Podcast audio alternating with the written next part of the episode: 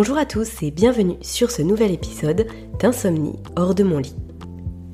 Aujourd'hui, et à nouveau, j'ai envie de répondre à l'un d'entre vous qui m'a écrit un message il y a quelques temps, un email, qui me posait une question vraiment très pertinente et j'ai envie de répondre en podcast euh, parce qu'il y a beaucoup de choses à dire et je pense que ça va intéresser euh, beaucoup d'entre vous. Euh, on va parler aujourd'hui de, de fatigue, de fatigue malgré des nuits qui vont mieux, et de ce qui peut causer cette fatigue-là. Donc un sujet qui n'est pas en lien direct avec des solutions pour sortir des troubles du sommeil, mais plutôt pour réussir à comprendre un petit peu ce qui se passe dans notre corps lorsque euh, ben, on est sur le chemin d'aller mieux. Parce qu'effectivement, le fait de sortir de l'insomnie, c'est vraiment un chemin. Et parfois, quand on est sur ce chemin, on n'arrive pas trop à savoir où on est. Donc voici un petit peu la thématique du jour.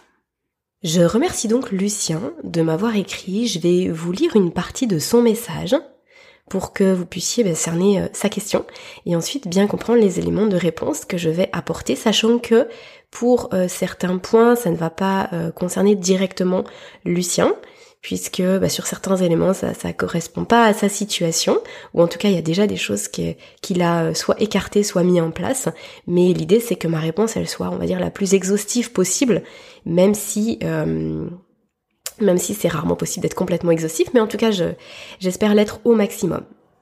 Donc merci beaucoup Lucien et euh, je démarre la lecture de, de cet extrait d'email.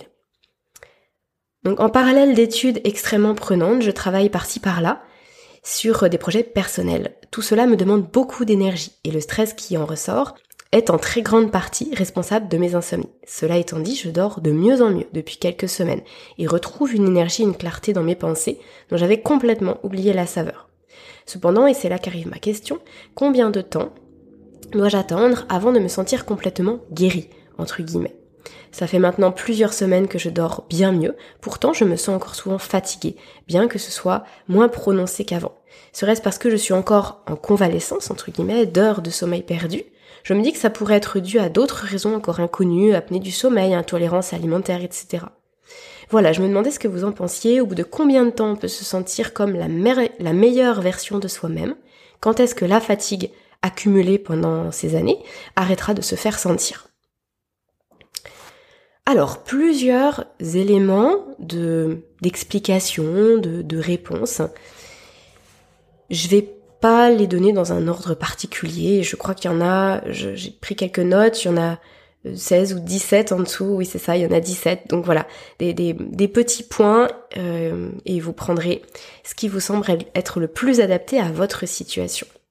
Déjà avant de commencer, euh, je voulais signaler que euh, la question que vous vous posez, là Lucien, vraiment elle se pose presque systématiquement et je me la suis aussi beaucoup posée parce que j'ai ressenti exactement ce que vous décrivez à savoir que les nuits sont de mieux en mieux, on sent que vraiment il y a quelque chose qui se passe dans notre corps, dans notre relation au sommeil, et pour autant, ça reste compliqué de se sentir euh, plein de vie, tout plein de vitalité. C'est moins vrai pour les personnes qui, bien évidemment, avaient des troubles du sommeil plus modérés ou alors depuis moins de temps. Mais pour le coup, lorsque bah, les années sont passées et que le sommeil était, euh, était vraiment difficile, lorsque vraiment on parle d'insomnie chronique ou sévère, là, ça, ça va prendre un, certain temps, souvent, mais pas forcément pour les raisons qu'on imagine à la base. Donc oui, il y a ce que vous évoquez. Euh, il y a effectivement le fait qu'il va falloir un certain temps pour que le corps puisse un petit peu éponger toute cette dette de sommeil. Même si euh, on dit communément qu'on ne rattrape jamais réellement les heures de sommeil perdues. Pourquoi? Parce que finalement, ce qui n'a pas été fait pendant une nuit où le sommeil n'était pas là, eh bien ça pourra pas être fait par la suite. C'est-à-dire par exemple les souvenirs qui auraient dû être intégrés dans la mémoire à long terme, si ça s'est pas fait pour le moment, ça se fera pas. Mais par contre, effectivement, euh, petit à petit, lorsque le sommeil revient, il y a plein de choses qui peuvent se mettre en place, notamment au niveau de la régénération des organes, et puis au niveau aussi du nettoyage, malgré tout, du cerveau.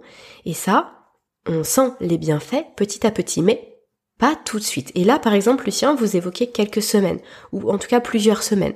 Donc, vous m'auriez dit, ça fait par exemple 10 ou 12 mois. Euh, ça aurait été encore peut-être un petit peu plus surprenant. Là, quelques semaines, j'ai envie de dire c'est, normal, d'une certaine façon. Parce que quelques semaines, euh, le corps, lui, sa priorité, ça ne va pas forcément être qu'on se sente super bien, qu'on se sente en pleine possession de nos moyens. Ça va être de travailler vraiment sur l'invisible, de travailler à l'intérieur de notre corps. Donc ça, c'est vraiment un des premiers points que je voulais évoquer. Le fait que la priorité du corps n'est pas la nôtre, en tout cas n'est pas notre priorité consciente et intellectuelle. Et puis dans un sens, c'est pas plus mal. Parce que si tout de suite après, quelques nuits qui sont meilleures par rapport à, plusieurs années de sommeil très difficile, un corps fatigué, une fatigue chronique, si au bout de quelques nuits, on se sentait euh, directement super bien, plein de vitalité, alors que, eh bien, il y a tout ce travail de régénération interne, physiologique, que nos organes, ils ont été en souffrance pendant longtemps, ils ont besoin de qu'on prenne soin d'eux. Mais si nous, on se sentait bien avant que tout ce travail-là ait lieu, eh bien, en fait, on serait tout à fait capable, et je pense qu'on le ferait tous et toutes, euh, on serait tout à fait capable de, à nouveau, tirer sur la corde et de se retrouver à nouveau en dette d'énergie, de donner plus que ce que le corps peut réellement donner. Et à nouveau de se, surcharger, d'être au-delà de nos propres capacités adaptatives. De faire peut-être trop d'activités physiques, d'en faire trop dans sa journée, de, euh, de trop en demander, et puis finalement, à nouveau, de négliger notre sommeil en se disant, bon bah voilà, c'est ok alors qu'en réalité notre corps il en a besoin. Donc c'est tout à fait normal qu'il commence par l'invisible pour ensuite s'attarder au visible et les priorités du corps, encore une fois, elles sont euh, les siennes. Et il n'y a que lui qui sait ce qui est le plus important pour lui-même. Donc ça c'est la première chose. Ensuite, autre point. Et d'ailleurs, euh, Lucien, vous l'évoquez aussi, c'est effectivement l'hypersensibilité alimentaire. Ou les hypersensibilités alimentaires, parce que bien sûr on peut en avoir plusieurs. Pour ceux qui ne seraient pas familiers avec ce terme-là, c'est euh, le fait de réagir de façon trop importante, en tout cas que notre système immunitaire puisse réagir de façon importante à certains aliments qu'on mange. Un petit peu comme si on activait notre système immunitaire, comme si euh, eh bien ce qu'on mangeait, ça venait nous nuire en fait, ça active quelque chose de négatif dans notre corps. Et donc en fait cette inflammation, effectivement, euh, quand elle est chronique, et puis euh, s'il y a trop de travail digestif, hein, ça peut être les deux, eh bien on va se retrouver avec une sensation hum, de brouillard mental.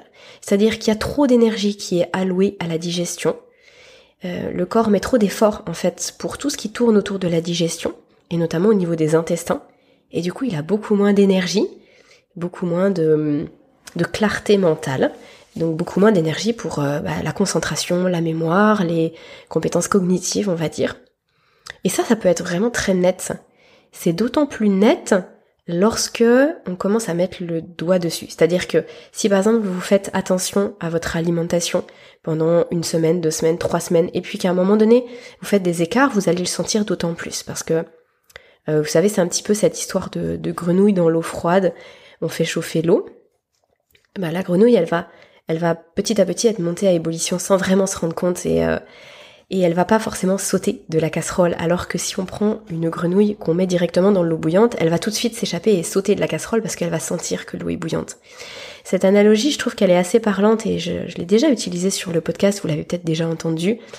Euh, ça veut vraiment dire que quand on est dans un brouillard mental tout le temps, on se rend plus compte qu'on est dans un brouillard mental. On oublie finalement ce que c'est que d'avoir une vraie clarté d'esprit. Et par contre, quand on la redécouvre, et si après on se retrouve à nouveau dans un brouillard mental, là on voit vraiment la différence. C'est souvent pour ça que moi je dis, mais euh, parfois même si on n'a pas l'impression que certaines choses, certains conseils peuvent nous faire du bien, je dis tout le temps, testez, soyez des bons sceptiques. Euh, on peut être sceptique, on peut se poser des questions sur plein de choses, mais rien n'empêche de faire nos propres expériences. On teste, on voit ce qui se passe. Et en fait, de ça, parfois, va découler des sortes de révélations que ce soit intellectuel ou que ce soit physique et physiologique, de se dire ah oui, mais en fait il s'est vraiment passé quelque chose. Là, j'aurais pas cru parce qu'il y a des choses vraiment qui sont pointées du doigt, qui sont mises en lumière par le fait d'avoir testé certaines choses. Et du coup on sait que ça fonctionne pour nous. Aussi étrange parfois que ça peut paraître, et c'est vrai que quand on parle d'hypersensibilité alimentaire, beaucoup de personnes peuvent être un peu surprises par ces termes-là. Si vous n'avez vraiment jamais entendu parler de ça, je vous renvoie à deux podcasts que j'ai fait récemment, dont un interview vraiment très intéressant avec le docteur Raphaël Pérez, euh, qui est euh, vraiment expert en, santé euh, préventive et en santé holistique. qui nous a vraiment détaillé l'importance de la digestion, de l'assimilation pour, pour le sommeil. Et justement, le fait d'avoir certaines hypersensibilités alimentaires, eh bien ça vient, ça peut en tout cas venir créer des troubles du sommeil importants. Et parce que justement la nuit, tout le système digestif ne peut pas être au repos, entre autres. Hypersensibilité alimentaire, eh bien pour les connaître, il faut faire des prises de sang auprès de, laboratoires. Et ça, ça permet de savoir bah, quel aliment. Alors, euh, vraiment, ne, pensez pas que ce sont des aliments du style euh, des, chips ou euh, des choses très très aliments ultra transformés ou, ou, des burgers ou des choses comme ça. C'est pas ce qu'on recherche, c'est vraiment les aliments bruts, parce qu'on peut très bien être hypersensible à des aliments qui sont en eux-mêmes sains. Donc c'est pas l'aliment qui pose problème, c'est la façon qu'on a de le digérer. Et souvent, ça, c'est parce que justement notre système digestif et notre, euh, nos, intestins sont abîmés par, euh, par, pour x ou y raison. Je vais pas détailler tout ça dans, dans cet épisode.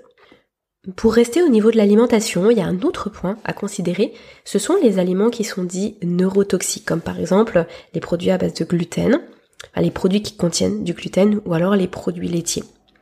On dit que ce sont des aliments neurotoxiques parce qu'ils vont vraiment euh, avoir une, une influence directe sur le fonctionnement de notre cerveau. Et donc vraiment, si euh, on y est sensible, il n'y a pas forcément besoin d'y être allergique. Hein. Souvent on parle d'allergie lorsqu'il s'agit du gluten ou des produits laitiers. Pas besoin d'y être allergique pour qu'il y ait des, euh, des répercussions néfastes sur la concentration, sur la mémoire, sur bref le, le bon fonctionnement mental. Donc ça c'est vraiment un point à creuser. Et moi je conseille souvent une éviction complète pendant plusieurs semaines et on voit ce qui se passe. Ensuite, en autre raison, on peut citer euh, plutôt un point de vue euh, organisationnel autour du sommeil. On peut évoquer justement les chronotypes ou les, rythmes biologiques de, chacun. Par exemple, si vous dormez sur une plage de sommeil qui n'est pas forcément la meilleure pour vous, la plus adaptée pour vous.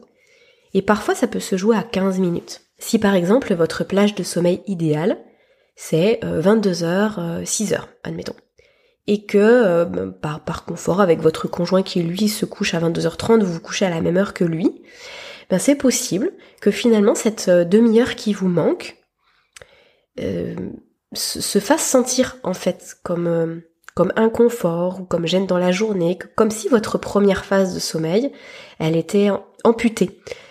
Ou alors à l'inverse, vous vous couchez à 23h qui peut être votre heure idéale, mais plutôt que de mettre votre réveil par exemple à 6h45, vous le mettez à 6h30, eh bien il peut y avoir ce, quart d'heure qui vous manque, qui serait, euh, qui serait là s'il y avait un réveil naturel et qui permettrait de terminer votre nuit. Et le fait d'être réveillé avant ça, eh bien ça peut créer une sensation de fatigue un peu tout le temps permanente, comme si vraiment systématiquement ou pendant toute une partie de la journée, votre corps vous faisait sentir qu'il lui manquait ce quart d'heure-là.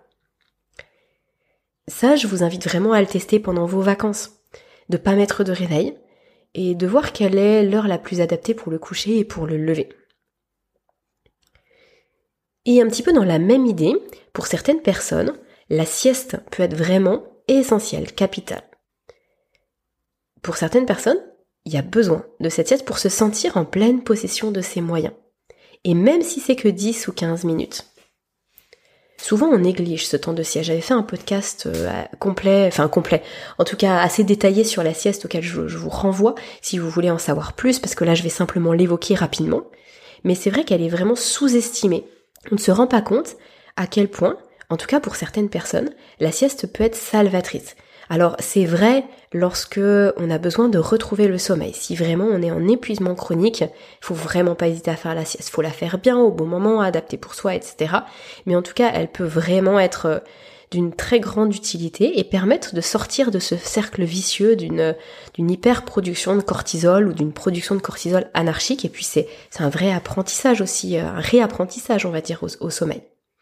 Donc elle est très intéressante. Mais même lorsque on dort bien la nuit, lorsqu'on dort mieux, lorsque les nuits elles peuvent même être de, de 7h, 7h30, 8h, et que finalement ça, suffit en termes de temps de nuit, eh bien pour certaines personnes, il y a besoin d'avoir un break à la mi-journée. Donc faut pas s'en priver. En fait, si on se dit bah non, j'ai assez dormi, donc je ne fais pas de sieste, alors que le corps réclame une sieste, eh bien on ne sera pas en pleine possession de nos moyens. Et on n'est pas non plus obligé de la faire tous les jours. Parfois c'est juste euh, On sent un jour qu'il y en a besoin. Peu importe, même si on n'a pas l'impression d'avoir fait grand chose, ça peut être lié à la météo, ça peut être lié à voilà, plein de choses diverses et variées, peu importe. Si notre corps appelle la sieste, apportons-lui une sieste. Euh, je le dis souvent, mais le fait d'être connecté à ces signaux de fatigue, à la somnolence, à ses besoins, c'est vraiment ce qu'il y a de plus apaisant pour le cerveau en lien avec le sommeil. Et plus on respecte ça, et plus le corps va pouvoir s'apaiser et récupérer. Ah, c'est pas le mental qui doit contrôler ça, c'est vraiment le corps. S'il appelle, on dit oui. Et justement, bah, ça c'était un point que je voulais aborder, donc on va le faire maintenant. C'est le fait d'être euh, d'être plus en relation, comment dire, d'être plus lié, relié à ces sensations physiques, ces sensations de sommeil, aux signaux de sommeil. Dans le sens où probablement que là, Lucien, euh, si vous, vous allez mieux, et c'est vrai pour bah, toutes les personnes là qui m'écoutaient, si vous allez de mieux en mieux, et que vous sentez de plus en plus à l'aise, que les nuits sont de plus en plus longues, moins entrecoupées, que si vous vous réveillez la nuit, vous vous rendormez plus rapidement, et eh bien finalement ce résultat que vous avez, c'est probablement en partie lié au fait que vous êtes beaucoup plus attentif et attentive et attentif à votre corps et à ces signaux qu'il vous envoie. Vous, vous probablement que euh, le soir, vous arrivez à, déceler à quel moment c'est le plus propice pour aller se coucher. Qu'en journée, vous prenez peut-être plus de temps pour vous, euh, que euh, si vous vous sentez vraiment en frénésie intérieure, vous allez prendre un temps pour la respiration, vous prenez aussi un temps de rituel. Bref, vous êtes plus attentif. Eh bien, le fait d'être plus attentif à tout ça, on peut avoir parfois l'impression d'être plus fatigué, simplement parce qu'en fait on est plus à l'écoute. On camoufle moins les sensations de notre corps. Par exemple, le fait de ne euh, pas consommer de, café après après 14 heures ou après 16 heures, ça c'est quelque chose que je conseille, on va dire systématiquement. Euh, justement pour pouvoir avoir un endormissement plus facile le soir et pour euh, bah, toutes les raisons que j'évoque peut-être que j'évoque déjà dans d'autres podcasts liés à, la caféine. Eh bien, euh, ce type de boisson qu'on pouvait prendre par le passé qu'on ne prend plus, ou alors par exemple si on consommait vraiment beaucoup de sucre, ben en fait toutes ces boissons ou ces aliments, ils viennent camoufler les sensations de fatigue, ils viennent fouetter d'une certaine façon les glandes surrénales, en tout cas activer leur fonctionnement au prix de de, faire trop, d'être en sur-régime, ce qui bien évidemment va nuire au sommeil. Et toujours est-il, c'est que ces nouvelles habitudes peuvent également donner l'impression d'être plus fatigué. N'oublions pas que nous sommes vraiment dans, dans une société, dans un monde qui est basé sur la productivité, sur le fait de tout le temps donner plus, de faire plus, d'être tout le temps au top de sa forme, d'avoir mille et une casquettes. Et euh, je dis ça vraiment comme un pur constat, c'est pas un, jugement en tant que tel, et, moi je suis la première dedans. Euh, euh, il faut faire ci, il faut faire ça, il faut toujours, on a toujours un milliard de choses à, penser, à faire. Et du coup, ce fait de, de, tout le temps être au top et de ne de voiler nos sensations de fatigue, eh bien ça c'est valoriser. Et à un moment donné, quand on souhaite se reconnecter à soi-même, on va baisser peut-être un petit peu aussi les exigences de l'extérieur et on va être un petit peu plus authentique, un petit peu plus soi-même. Donc c'est vrai à la fois parfois en termes de personnalité, mais c'est vrai aussi en termes de d'accepter ce que notre corps il nous dit. Et du coup, forcément, ben on peut se sentir plus fatigué. Ça veut pas dire qu'on l'est plus, ça veut simplement dire qu'on accepte de ressentir ça et qu'on dit c'est ok. Donc peut-être qu'il y a aussi une part, et là je raccroche le wagon avec ce que Lucien euh, écrivait, il y a peut-être une part simplement d'acceptation dans tout ça. Peut-être euh, un petit comme un, genre d'effort intellectuel de se dire bah en fait j'accepte de me sentir plus fatiguée. Ça veut pas dire forcément que mon corps est plus en souffrance. Ça veut simplement dire que je vais accepter qu'il me parle un petit peu plus qu'avant. Euh, Qu'est-ce que je voulais vous dire d'autre?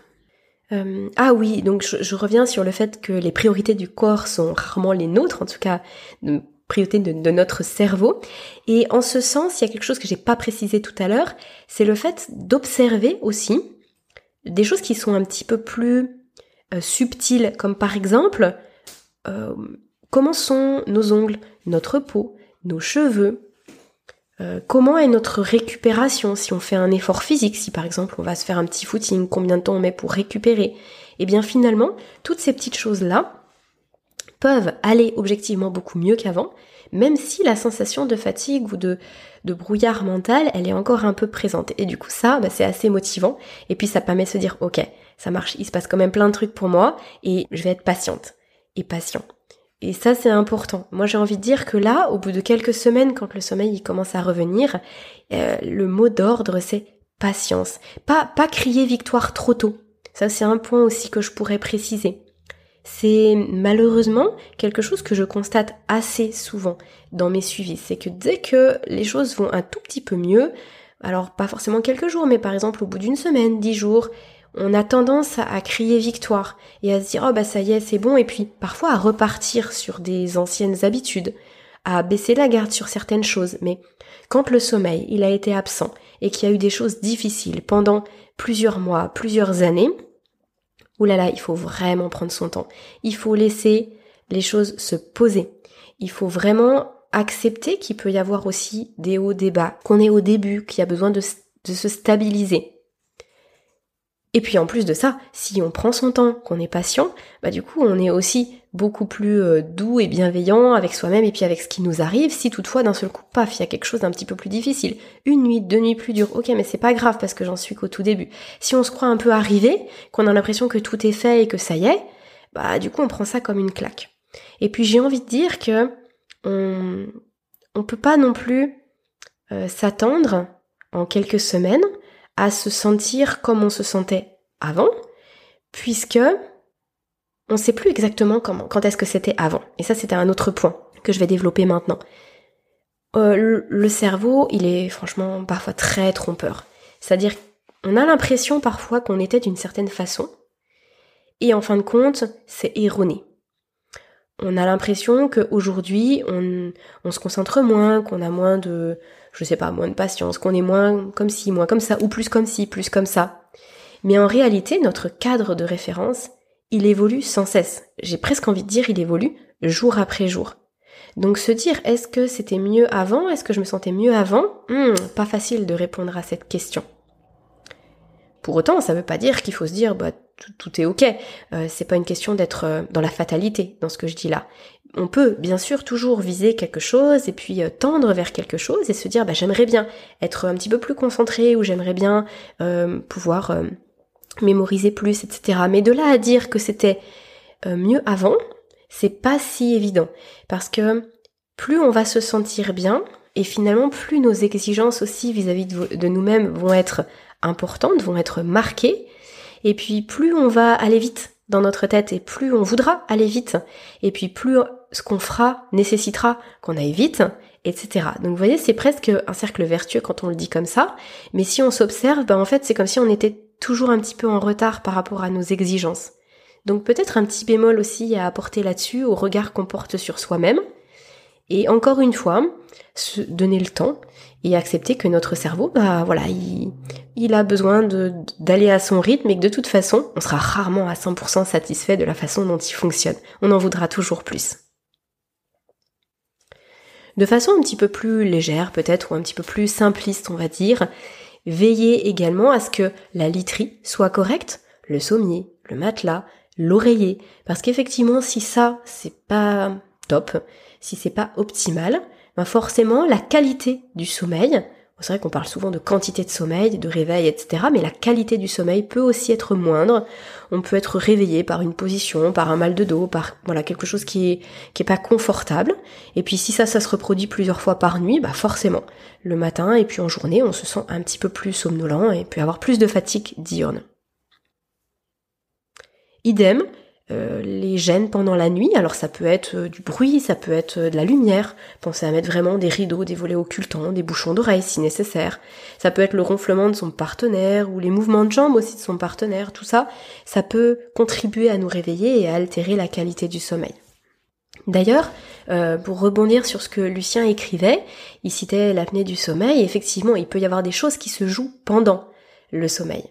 Et ça, Malheureusement, à part faire un test du sommeil, donc un, test, donc un électroencéphalogramme, donc les, ce qu'on vient brancher, hein, les électrodes qu'on vient brancher un petit peu partout sur notre tête, sur euh, la, poitrine, les jambes, etc., pour euh, savoir exactement ce qui se passe pour nous la nuit, que ce soit tant au niveau cardiaque, respiratoire, les mouvements de jambes, donc nerveux.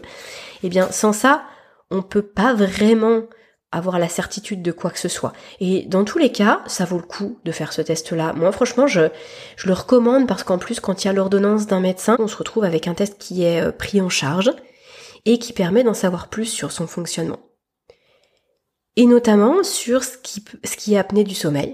Et ça, c'était très juste, Lucien, de, de, le citer parce que l'apnée du sommeil vient créer une grande fatigue diurne. C'est normal parce qu'il y a énormément de micro-réveils. Euh, le corps euh, bah, panique, hein, il n'est pas oxygéné comme il le devrait. J'ai déjà parlé de l'apnée du sommeil et j'avais fait une newsletter complète là-dessus. D'ailleurs, j'en profite pour vous dire, hein, tous ceux qui ne sont pas, euh, toutes celles et ceux d'entre vous qui ne sont pas abonnés à la newsletter, n'hésitez pas à le faire. Hein. Je mets toujours en description du podcast le lien pour, pour s'abonner, je publie une newsletter par mois. À chaque fois, je parle des, de ce que j'ai publié comme podcast. Du coup, si vous en avez raté, bah, ça vous permet de, savoir euh, ce qui s'est fait, ce qui s'est dit, ce qui s'est passé. Et puis, je parle également des podcasts que je vais diffuser. Et ensuite, j'aborde une thématique euh, spécifique que je détaille dans le, corps de la newsletter. Et je sais que j'avais fait quelque chose d'assez complet sur l'apnée du sommeil.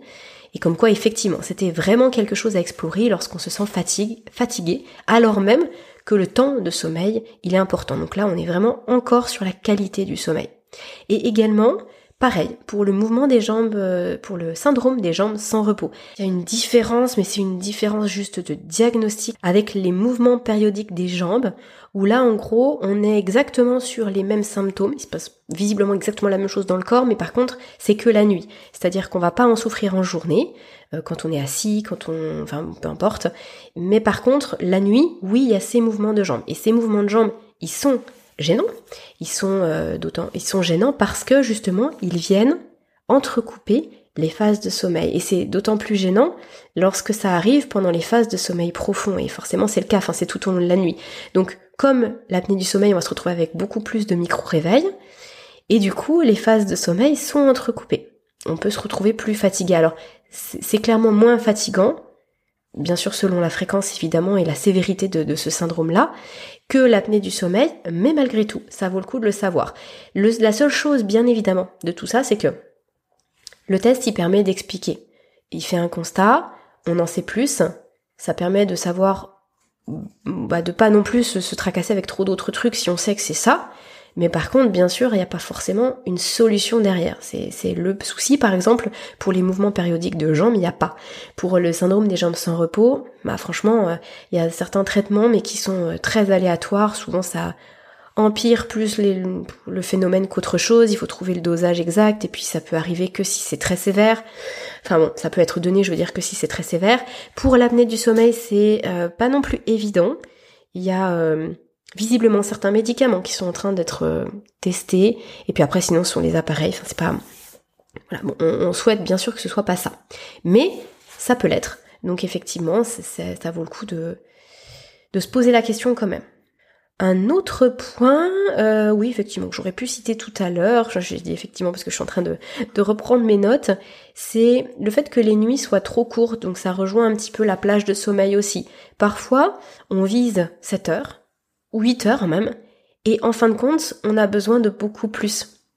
Parce qu'on se dit souvent, bah, 7 heures de sommeil, c'est la moyenne. On dit souvent qu'entre 7 et 8 heures, c'est ce qui correspond pour un adulte. Donc on peut se dire, bah, moi, 7 heures, ça, voilà, je vise 7 heures, puis ce sera bien suffisant. Sauf que voilà, on est tous différents, et peut-être que pour votre partenaire, 7 heures, ça va. Peut-être que pour votre voisin ou pour euh, n'importe qui, ça va. Et puis, bah, pas pour vous, et qu'il vous faut, par exemple, 8 heures et demie. Peut-être qu'à un moment de votre vie, 7 heures, ça suffisait, mais qu'aujourd'hui, ça suffit plus. Et donc ça, ça fait une vraie différence. Pas hésiter, encore une fois, à tester. Euh, je voulais vous parler aussi de la fameuse courbe du cortisol, vous savez, qui peut être euh, un peu trop haute tout le temps, qui peut être un peu déréglée. Quand on a souffert d'insomnie chronique et qu'on commence à aller mieux, eh bien souvent la courbe de cortisol elle est pas non plus au top du top, c'est pas non plus complètement revenu dans l'ordre. Ça va mieux, on arrive à basculer plus facilement vers le sommeil, le sommeil vient s'installe de façon plus durable la nuit, mais on peut quand même avoir une courbe de cortisol qui est un petit peu haute.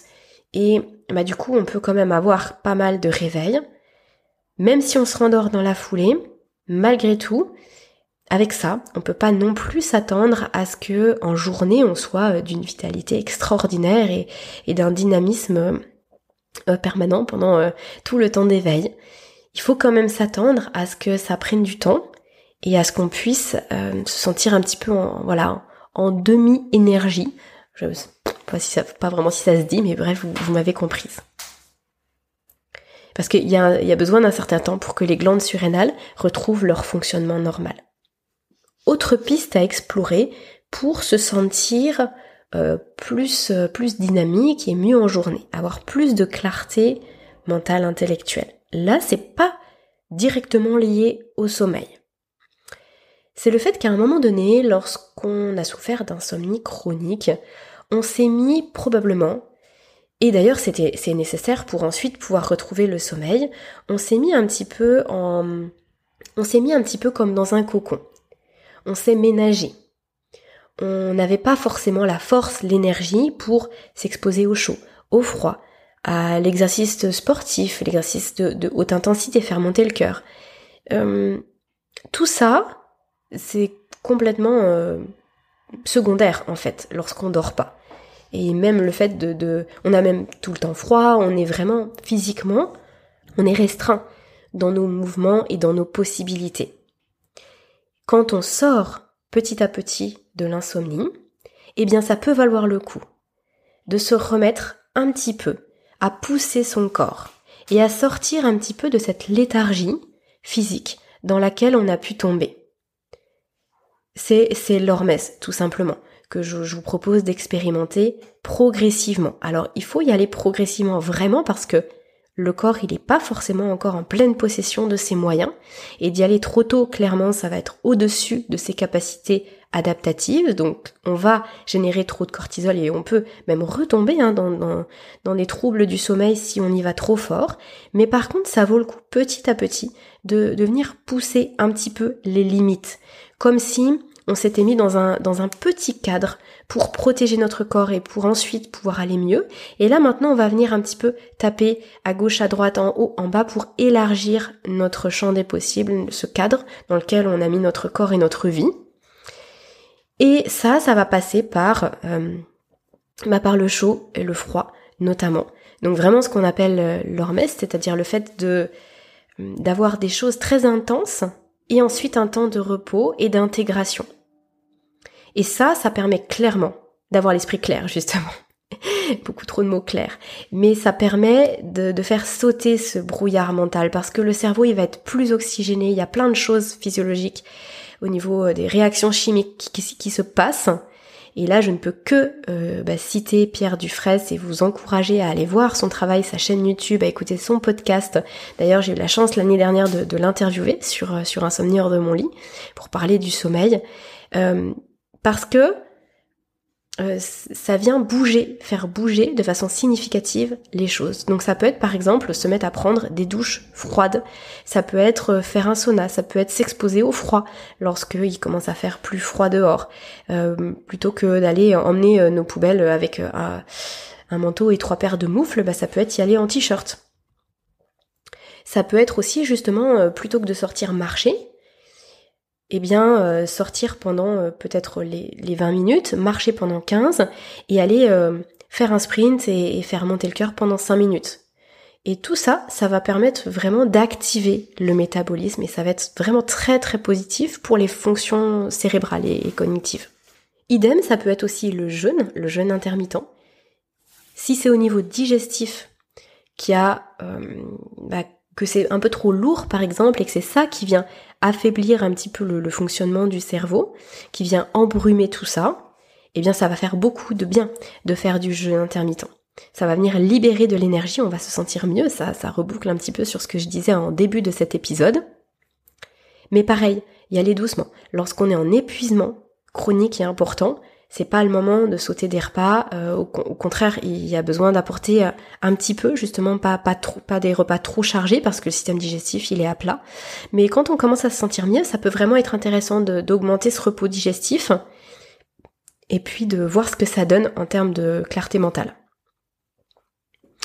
Et dernier point, enfin avant dernier point, c'est le fait qu'il puisse y avoir une intoxication aux métaux lourds. Et ça, c'est quelque chose qui, à mon avis, nous concerne tous. Parce qu'on est tous exposés. On est tous exposés à un degré plus ou moins important d'intoxication, à des niveaux variables. Mais ça peut être intéressant de faire des cures. Alors, les cures, c'est pas lorsqu'on souffre d'insomnie.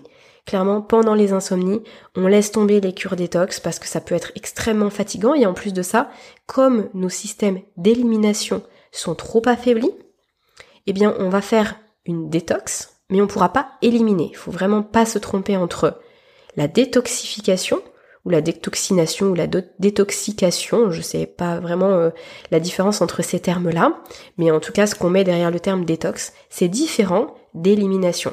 Par exemple, le foie, s'il se détoxe, à un moment donné, il va tout euh, basculer dans les intestins pour que ce soit éliminé, mais si au niveau des intestins, ça fonctionne trop lentement parce que le nerf vague il est euh, à plat, que, tout le système nerveux ne fonctionne pas correctement, on va pas pouvoir éliminer. Donc ça veut dire que ça va rebasculer dans le sang.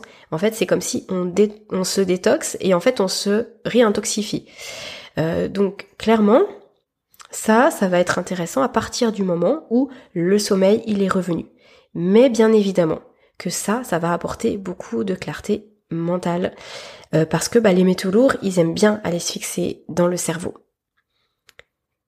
Donc voilà, euh, super intéressant les cures détox. Si c'est bien fait, si c'est bien accompagné, faites-vous accompagner par par des naturopathes, faites-vous accompagner par euh, votre médecin si s'il est ouvert à ça. Mais attention uniquement si vos émonctoires fonctionnent bien. ça vraiment, j'insiste là-dessus. Et le dernier point, c'est qu'il existe, effectivement, c'est pour ça que je voulais terminer là-dessus, un syndrome de fatigue chronique je vais, franchement, je, je, connais pas exactement euh, ce qu'on peut mettre derrière ça. Donc c'est un diagnostic qui est posé quand visiblement, absolument tout semble bien aller dans la vie de la personne, que la personne dort bien et que euh, bah, elle a peut-être mis en place bah, tout ce que je viens de, de citer là, et que pour autant, eh bien, elle se sent tout le temps fatiguée.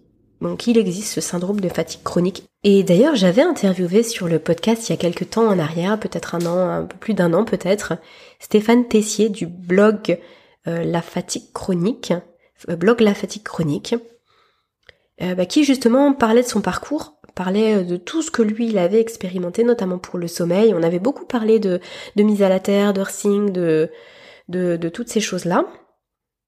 Et d'ailleurs, ça me fait penser que je ne vous ai pas parlé de mon premier point. Ok, donc c'était pas le dernier, c'était euh, l'avant-dernier. Il faut absolument que je vous parle d'électrosensibilité. Toujours est-il, c'est qu'avec Stéphane, on avait évoqué bah, tout ce que lui avait mis en place, qui fait qu'il allait franchement nettement mieux que plusieurs années en arrière où euh, il avait été diagnostiqué avec ce syndrome de fatigue chronique et pour autant il y avait quelque chose qui pour lui restait euh, difficile et vraiment une difficulté de concentration euh, sans qu'on puisse vraiment en connaître la cause. Donc moi, euh, euh, avec le prisme, mon prisme sur la santé, j'ai envie de dire qu'il y a forcément une raison, que c'est pas un truc qui, comme ça, du hasard, mais pour autant, je ne saurais absolument pas dire d'où ça vient, et à ma connaissance, personne ne sait dire aujourd'hui d'où ça vient. et du coup, effectivement, ça me fait penser à cette histoire d'électrosensibilité, bien évidemment. Bien évidemment que ça, ça peut être un point majeur, et c'est d'ailleurs pour ça que je voulais commencer par ça. Pour quelle raison je l'ai sauté, je ne sais plus. Mais c'est pas grave, euh, on va terminer par ce point qui vraiment n'est pas des moindres. L'électrosensibilité, ou en tout cas, c'est pas vraiment comme ça que je devrais l'appeler, mais le fait de euh, d'être entouré euh, d'ondes électromagnétiques et d'être toujours dans les champs électromagnétiques, chez nous ou même en extérieur, ça, ça vient vraiment fatigué et ça vient nous mettre souvent dans un brouillard mental. Alors on peut y être plus ou moins sensible. Il y a bien sûr des niveaux de sensibilité. certaines personnes sont dites électrosensibles, c'est-à-dire qu'ils ne peuvent même pas être à proximité de d'antennes, de, compteurs ou autres parce que ça leur crée des, des vraies douleurs, des troubles, des migraines, etc. Mais de façon générale, on peut souffrir simplement d'un brouillard mental permanent, malgré tout ce qu'on peut faire, bien parce que on réagit à cette euh, à tout, tout ce qui se passe au niveau électrique, électromagnétique. Donc ça peut être euh, là les solutions, ça peut être de couper sa box Wi-Fi la nuit notamment pour être sûr que le sommeil soit bien réparateur. Ça peut être aussi euh, bah, le fait de pas dormir à côté d'un compteur liquide, d'en être éloigné le plus possible parce qu'on sait que ça émet des ondes en permanence. Ça peut être aussi bah, le fait de vivre à côté d'une antenne relais euh, bah, par exemple, quand on quand on emménage dans un immeuble, on sait pas forcément si on est en plein milieu d'une grande ville, on sait pas forcément où est-ce que sont les antennes relais, etc. Puis il peut s'en s'en installer aussi à côté de chez soi euh, après qu'on ait emménagé. Euh, puis là en plus il y a le déploiement et la mise en, activité de, de, toutes les antennes 5G.